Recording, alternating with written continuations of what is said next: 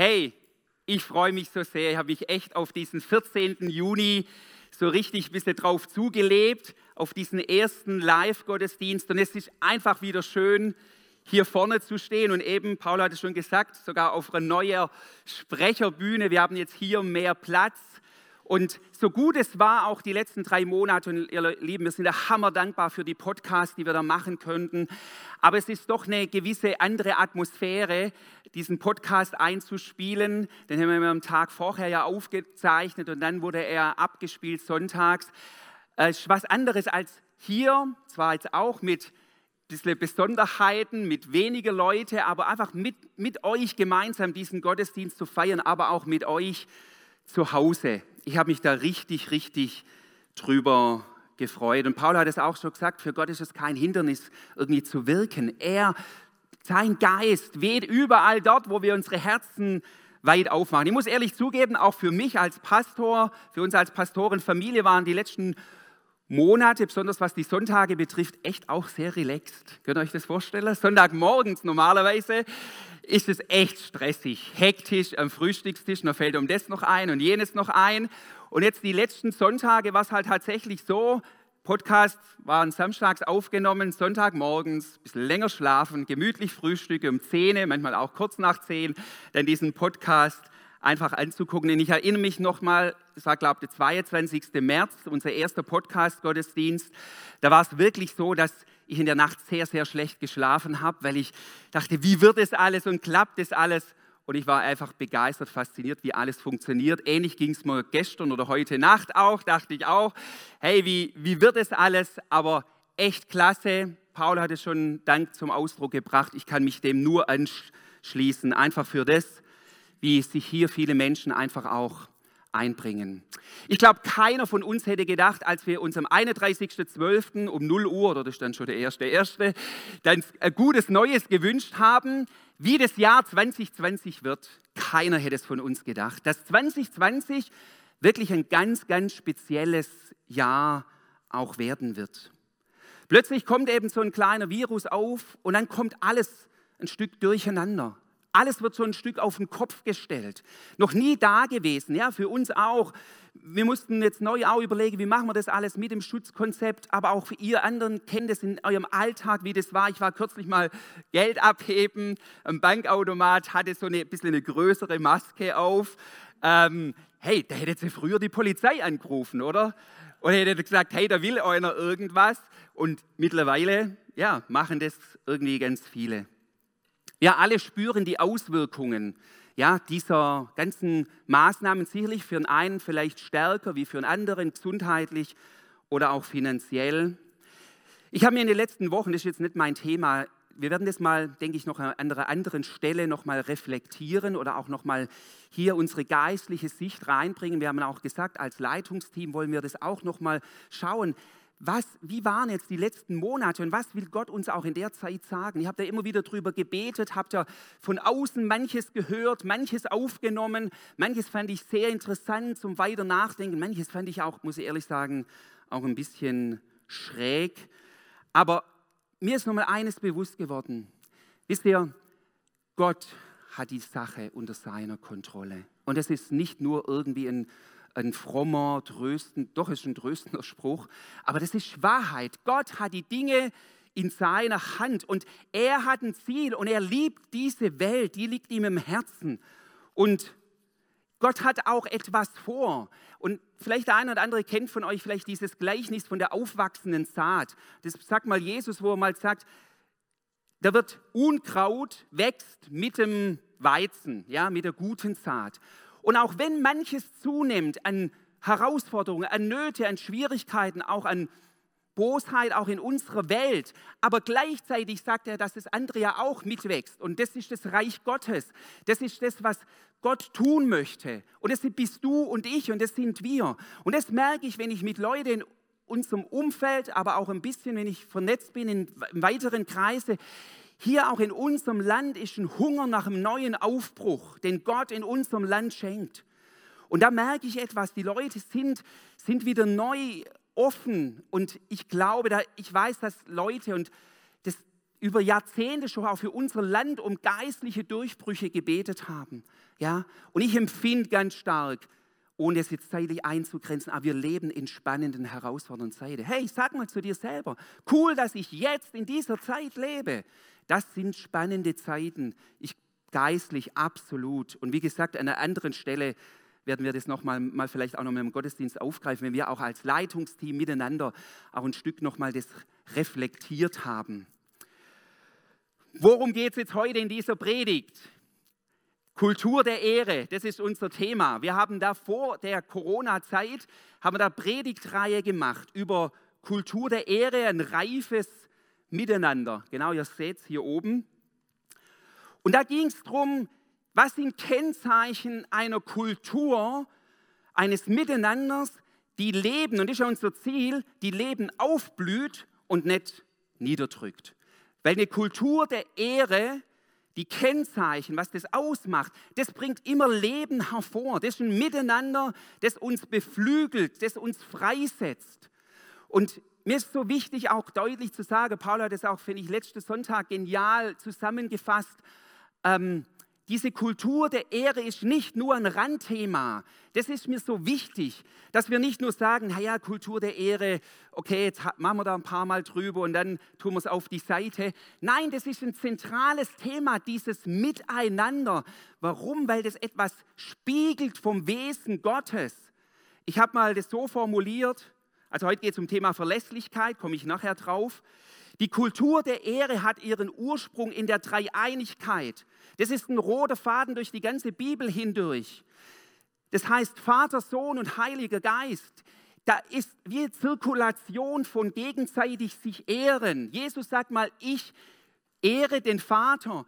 Der Vater ehrt den Sohn. Und dann heißt es mal, ähm, man soll nicht den Geist Gottes betrüben. Das gefällt dem Vater und dem Sohn nicht. Ja, die, da ist eine Zirkulation, das ist im Wesen Gottes begründet, einander zu, zu, zu, zu ehren, zu verherrlichen, Gutes übereinander auszusprechen. Das ist ein Wesenzug Gottes. Leute, und warum geht es denn in unserer Nachfolge? Es geht doch, ja, wir sind gerettet, sind unsere Sünden vergeben, aber worum geht es denn? Es geht doch darum, dass das Wesen, das der Herzschlag, der Heartbeat des lebendigen Gottes durch uns zum Ausdruck kommt. Dass das, was in der Trinität, und wir wissen, es geht nicht um diese vollkommene Weise, aber dass das unser Orientierungspunkt ist, dass das, was in der Trinität vorhanden ist, in der Dreieinigkeit, dass das auch durch mich und dich zum Ausdruck kommt. Paulus sagt mal, dass Christus in euch Gestalt gewinnt, dass sein Wesen in uns Gestalt gewinnt. Daher, mein Wunsch ist so, dass wir so aufmerksam sind wie möglich in dieser Predigtreihe, weil das ist ich würde mal sagen, Kultur sind ja Werte und Überzeugungen. Kultur hat Power, Kultur hat Kraft, Kultur, da fällt mir so dieses Bild, ist wie ein Gewächshaus. Oder entweder ist das Gewächshaus wohl temperiert, wo was aufwachsen kann, wo die Pflanzen wachsen, oder es ist irgendwie ein kaputtes Gewächshaus, wo irgendwie was ausgefallen ist irgendwie und dann ist es auf 0 Grad, dann friert es halt ein. Hey, in manchen Gemeinden ist es eisig kalt. Da, da friert es einen. Oder in manchem Umgang menschlich gesehen miteinander. Da fröstelt es einen. Da kriegt man, die Schweizer sagen, ich muss, fällt mir immer wieder ein, sagen immer wieder Hühnerhaut, ja, äh, Gänsehaut, da kriegt man eine Gänsehaut. Kultur ist das Gewächshaus, wo Leben sich entfaltet. Gott hat uns so geschaffen und wir sind Kulturprägende. Kultur hat Power, Kultur hat Kraft, Kultur wie das gelebt wird, ist ein Gefäß für, das bin ich überzeugt, ein Gefäß für, für, die, für das kraftvolle Wirken Gottes. Ich glaube, dass nicht, wo eine Kultur da ist, die, die, wo Wertschätzung, wo Ermutigung, darum ging es ja in den letzten Predigten, wo Paul letzte Woche zusammengefasst hat, wenn nicht Annahme, Ermutigung gelebt wird, gegenseitiges Dienen, wo das nicht gelebt wird, da glaube ich, da ist Gott zögerlich, ich nenne es mal so, Erweckung reinzuschicken, sondern da braucht es diese, und wir alle miteinander. Und es geht jetzt nicht mehr darum, nur um Ärmel hochkrempeln und schaffen, schaffen. Vielleicht mag das heute und beim einen oder anderen Stelle so in der Predigt euch vorkommen. Ja, ich will euch schon auch herausfordern. Es geht nicht nur einfach so, sondern das muss auch unser eigenes Herzensanliegen sein und dann wird es der Geist Gottes in uns bewirken. Und nochmal, ich muss das auch deutlich sagen, für uns als Gemeinde, ich bin jetzt schon lange hier Pastor, wenn es um Kultur der Ehre geht, ich habe das schon oft hier erlebt, wie positiv das auch hier ist. Wir fangen hier nicht bei Null an, ja, und trotzdem ist das Bewusstsein da auch wichtig. Jesus sagt mal, habt dieselbe Gesinnung, jetzt übersetze ich es mal, lebt dieselbe Kultur, hier Philipper 2, Vers 5, dieser Vers, ihr seht ihn vorne, habt dieselbe Kultur, die auch in mir oder in Jesus Christus auch ist. Das waren die Themen, die wir letztes Mal hatten, die möchte ich jetzt nicht mehr ähm, drauf eingehen. Also das, was wir vor der Corona-Zeit hatten, Paul hat letzten Sonntag die überpredigt, die ist noch abrufbar, könnt ihr da auch noch mal drauf reingehen oder da drauf gehen. Annahme, Ermutigung, Zutrauen, dienendes Herz, das waren auch Kennzeichen von Kultur, so ein positives Reinsprechen, praktisch auch unterstützen, ja, Annahme auch zu leben. Heute geht es nun um was ganz, ganz Praktisches. Ich weiß nicht, ähm, ob das jetzt hier gefilmt wird, weiß ich nicht, wenn er die Hand hebt, aber wenn, das sieht man euch ja nur von hinten. Wer von euch, darf ich mal fragen, wer von euch hat manchmal Herausforderungen mit Pünktlichkeit? Also ich würde mal sagen, ein Drittel. Genau, also ich habe meine Hand auch schnell gehoben. Pünktlichkeit, so immer mal ein paar Minuten zu spät. Also meine Frau, die grinst da so ein bisschen. Meine Familie kann echt ein bisschen Lieder von singen. Ich bin echt froh, dass meine Kids im Kindergartenalter keine, so empfinde ich es wenigstens, keine traumatischen Traumas zurückgeblieben sind. Aufgrund dessen, ich erkläre es gleich. Man musste das, unsere Kinder immer abholen vom Kindergarten mittags. Ich weiß gar nicht, war das 12.30 Uhr oder 13 Uhr? Egal, ich glaube 12.30 Uhr irgendwie mussten wir, war der Kindergarten zu. Und ich habe immer gesagt, ja, ja, ich bin im Büro und wenn ich vom Büro heimgehe, komme ich bei meinen Kids vorbei und hole die im Kindergarten ab. Hey, es war so oft, meine Kids waren immer die Letzten, die dann noch so standen, so ein bisschen betröppelt mit der Erzieherin. Die Erzieherinnen waren schon ein bisschen sauer, ja, weil das waren ihre Überminuten, wo sie schaffen musste, weil der liebe Papa es wieder nicht rechtzeitig geschafft hat, seinen Computer runterzufahren oder ein Telefonat frühzeitiger abzubrechen. Ihr wisst nicht, wie oft ich durch die Stadt geheizt bin mit meinem Fahrrad, um, weil ich wusste, ich bin jetzt schon wieder irgendwie zu spät. Was hat Pünktlichkeit mit Kultur der Ehre zu tun? Das ist nur ein Punkt. Stellt euch mal die Situation vor oder mit Verlässlichkeit auch. Stellt euch die Situation mal vor, ihr verabredet euch eben zum Gespräch im Café. Euch hat vielleicht jemand angerufen und hat gesagt gehabt, hey, ich muss dringend was mit dir besprechen. Dein Terminkalender ist eigentlich voll, aber du schaufelst dir die Zeit frei. Sag mal 15 Uhr im schönen Café in Kirchheim.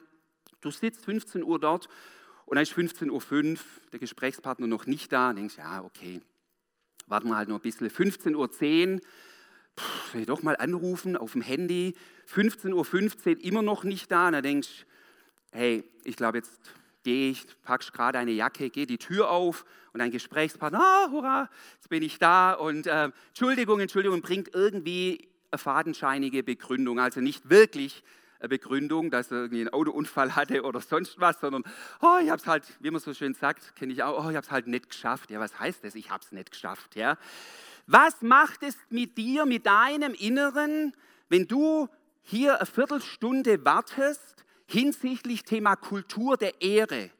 Es ist einfach so, das hat dir, das klaut dir deine Zeit und du fühlst dich in dem Moment, glaub nicht wirklich gut, sondern da kommt Ärger, Wut ein Stück und auf jeden Fall ist es keine Art von Wertschätzung, weil das eine Art von Unzuverlässigkeit ist. Und darum geht es eben in diesem Thema, heute Unzuverlässigkeit.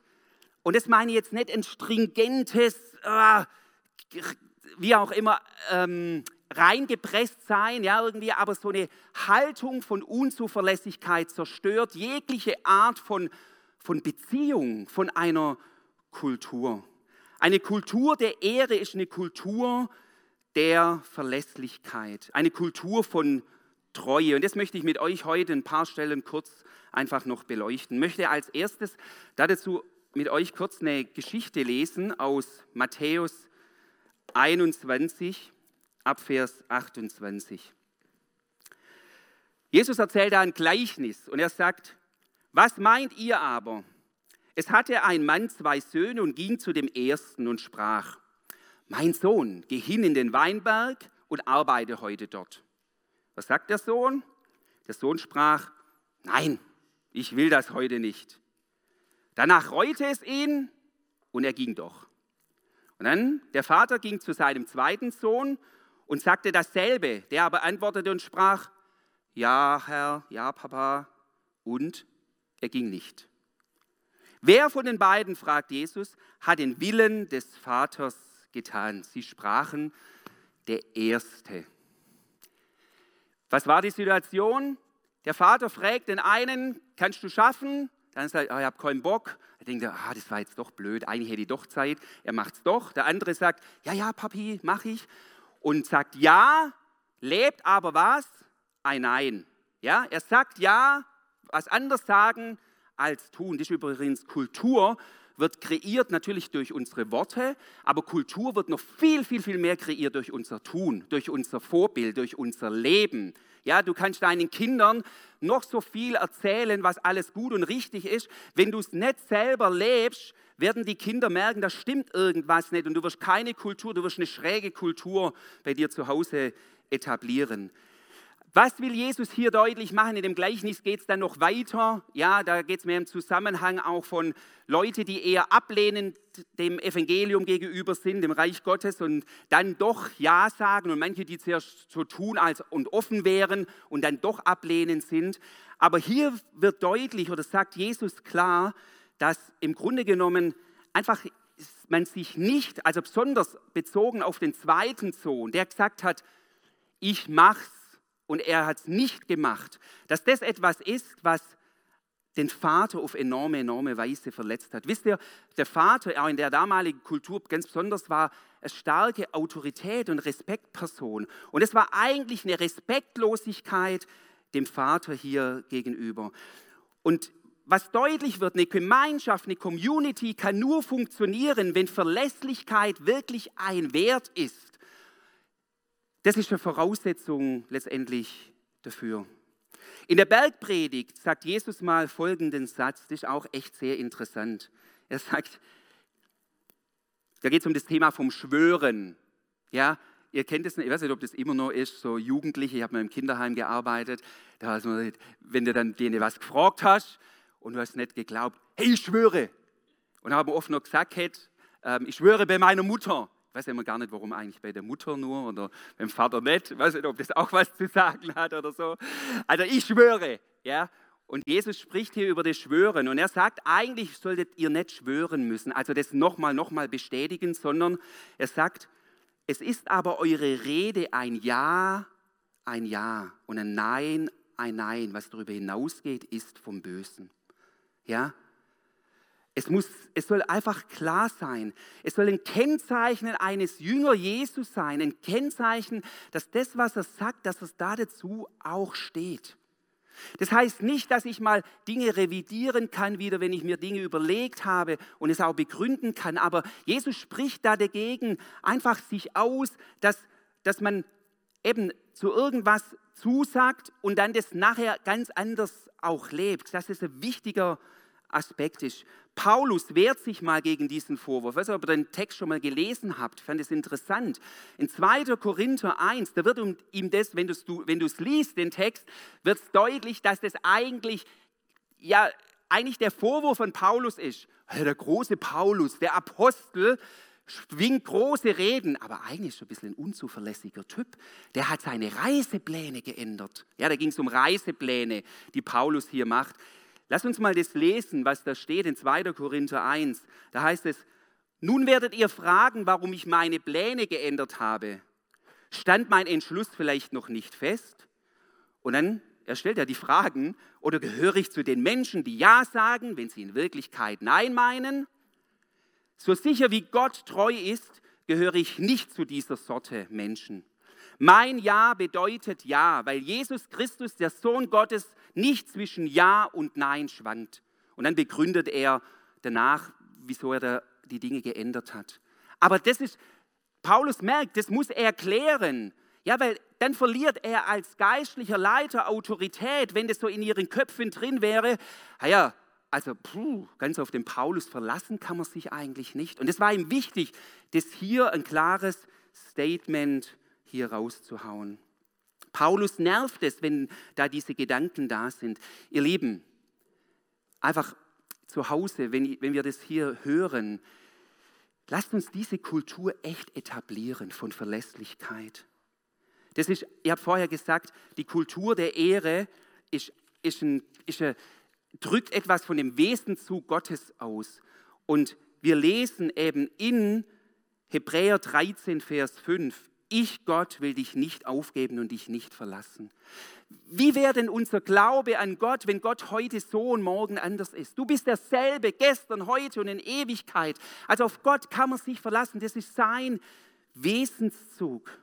Und jetzt möchte ich mit uns noch kurz ein paar Beispiele, dass es noch praktisch konkret wird. Das sind mal Beispiele jetzt von meiner Seite aus.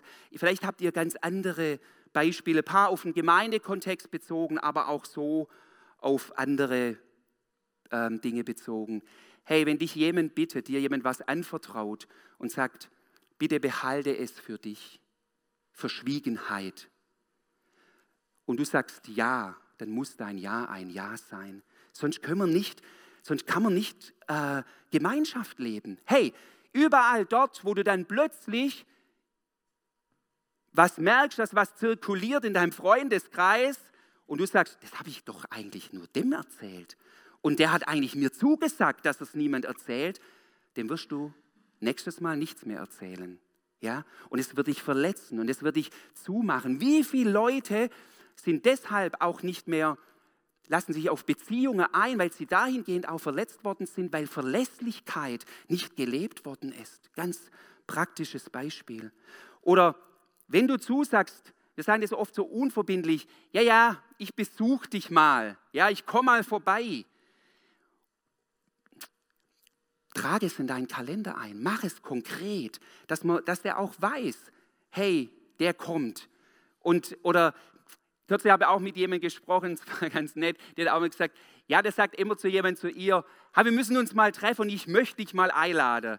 Dann hat sie auch zu mir gesagt, ja gut, was soll sie da damit anfangen? Der sollte mal die Person sollte mir mal einen Termin sagen und sagen, da machen wir es fest. Das sind nur Absichtserklärungen. Das ist nicht ein klares Ja. Wenn du angefragt wirst für eine Aufgabe, wenn du angefragt wirst für eine Aufgabe und du überlegst dir und sagst es Ja dazu, dann schau, dass man, dich da, dass man sich da auch auf dich verlassen kann. Wenn du dich für einen Hauskreis zum Beispiel entscheidest, das hat für mich auch was mit Verlässlichkeit zu tun, dann, dann mach es nicht so, dass du sagst, okay, heute komme ich und morgen komme ich nicht, sondern dann, dann steh dazu und sag, ich habe mich da dafür entschieden und letztendlich auch ein Stück verpflichtet. Wenn du nach einem halben Jahr oder Jahr sagst, ist nicht mehr für mich dran, ist das auch okay. Aber dass du mal einfach zu deinem Ja dann auch stehst.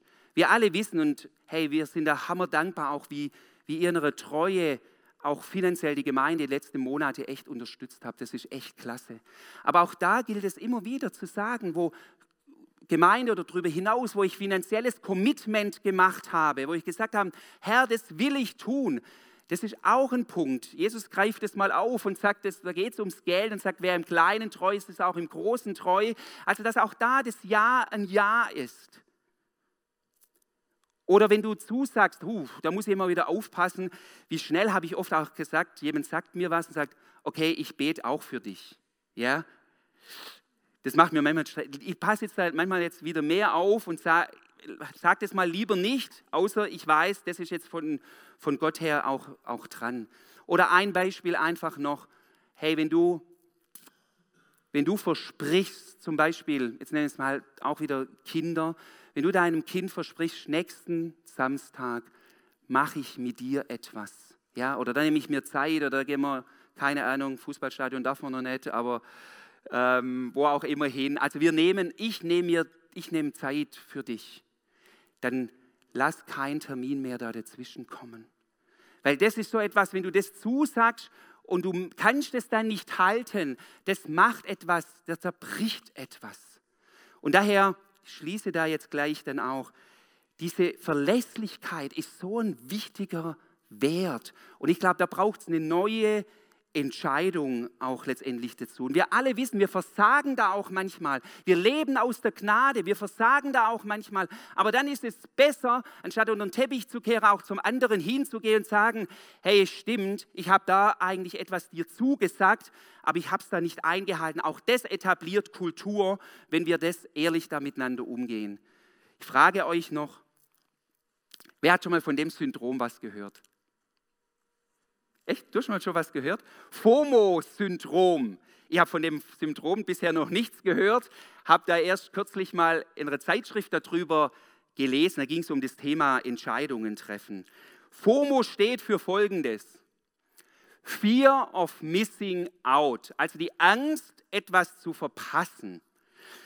Und der Schreiber des Artikels, und das hat mich echt bewegt, der Schreiber des Artikels sagt, das ist so gerade in unserer Zeit, sich alle Optionen offen zu halten, sich eben nicht festzulegen. Fear of missing out. Wenn ich sage, wenn ich mich ja für das entscheide, wenn ich den Termin festmache, festklopfe, oh, vielleicht kriege ich einen Tag, äh, Tag vor dem Termin noch eine Einladung, das mir eigentlich fast besser gefällt, ja, und ich mache das irgendwie fest, der, der, der Schreiber von dem Artikel hat da geschrieben, er hat da irgendwie zugesagt zum Referat und hätte aber können dann an dem Termin, glaube ich, in die USA fliegen zu einer tollen Konferenz und er hat aber zugesagt und die warten auf ihn. Und einer hat gedacht, ach komm, das kann man doch noch verschieben. Und dann war für ihn, wie Gott zu ihm gesprochen hat, gesagt, leg dich da fest, du hast dich da festgelegt.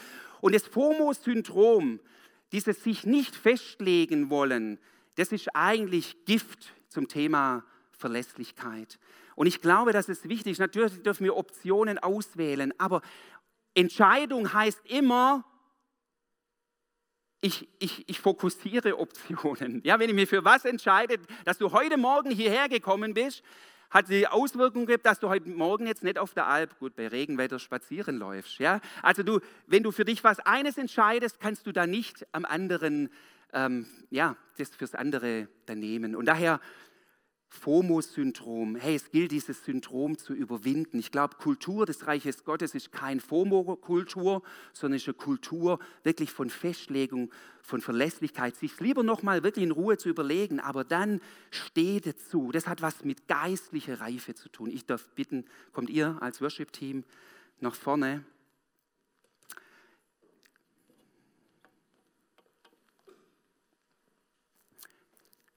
Dort, wo unsere Gesellschaft eben geprägt ist, oft von Unverbindlichkeit, dort können wir als Kinder Gottes echt etwas, diese Kultur des Reiches Gottes dagegen setzen.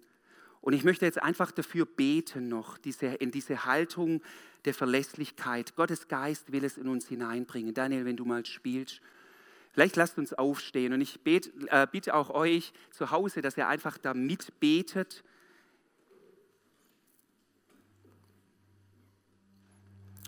Ich möchte auch für alle Menschen beten, die oder für die, wo ein Schmerz in ihrem Herzen ist,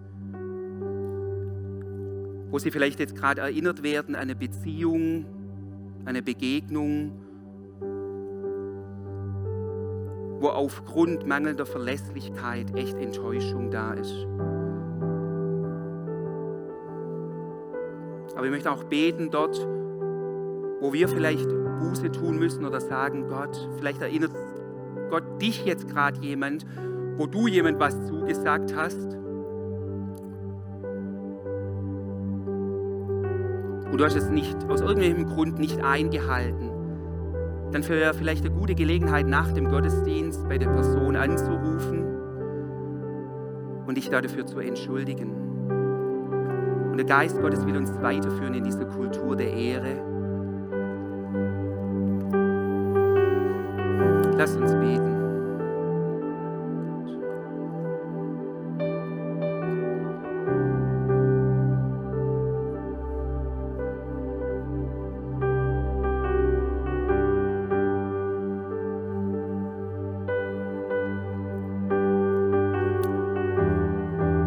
Lieber Vater im Himmel, ich danke dir so sehr, dass wir uns auf dich verlassen können. Dass du beschrieben wirst als ein Gott der Gnade und der Treue. Herr, wenn es nicht so wäre, dann würden wir eigentlich im Viereck laufen. Aber weil das so ist, dass wir uns auf dich verlassen können, Herr, kann unser Leben immer wieder zur Ruhe kommen. Ach, ich habe gerade nochmal auf dem Herzen für, die, für dich zu beten, auch zu Hause vielleicht.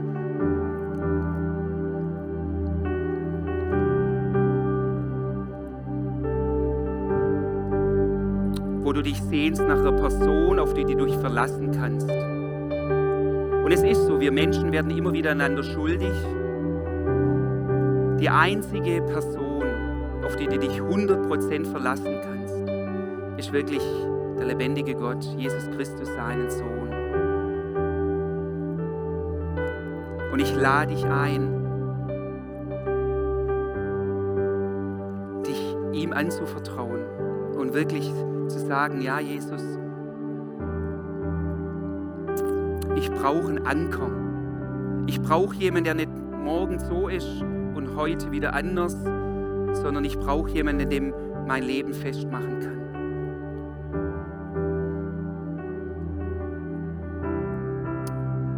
Sprecht es einfach aus, wenn es dich betrifft und sagt, Jesus, ich will mein Leben festmachen an dir. Aber jetzt bete ich noch, Herr, für alle Herzen, die, wo jetzt gerade Beziehungen in Sinn gekommen ist, wo andere uns enttäuscht haben. Vater, ich bete jetzt hier, dass das nicht ein Hinderungsgrund ist, uns wieder neu auf Beziehungen einzulassen. Ich bete, dass diese Wunde, wirklich, die vielleicht schon länger noch unter einer Narbe oder, oder irgendwie, ja, noch irgendwie doch schmerzt und noch nicht richtig verheilt ist, dass diese Wunde geheilt wird, Herr, darum bete ich. Dass du kommst mit einem Zuspruch und dass wir bei dir auch weinen dürfen, wo wir unsere Enttäuschungstränen, unser Ärger, unsere Wut bei dir ablegen dürfen, Herr. Aber wir müssen es nicht mit uns rumtragen. Danke, dass du uns an die Hand nimmst und sagst, hey mein Kind, ich nehme dich an die Hand und ich führe dich wieder auch in gute Erfahrungen hinein, auch von Beziehungen. Und ich bitte dich, Herr, dass du uns die Kraft gibst, auch zu vergeben. Hey, wenn dir gerade jemand einfällt, der nicht verlässlich mit dir umgegangen ist und es kommt gerade hoch, dann sag, wenn du es kannst, der Geist Gottes hilft dir, dann sag in deinem Herzen, ich will dieser Person, setz den Namen ein, ich will dieser Person vergeben.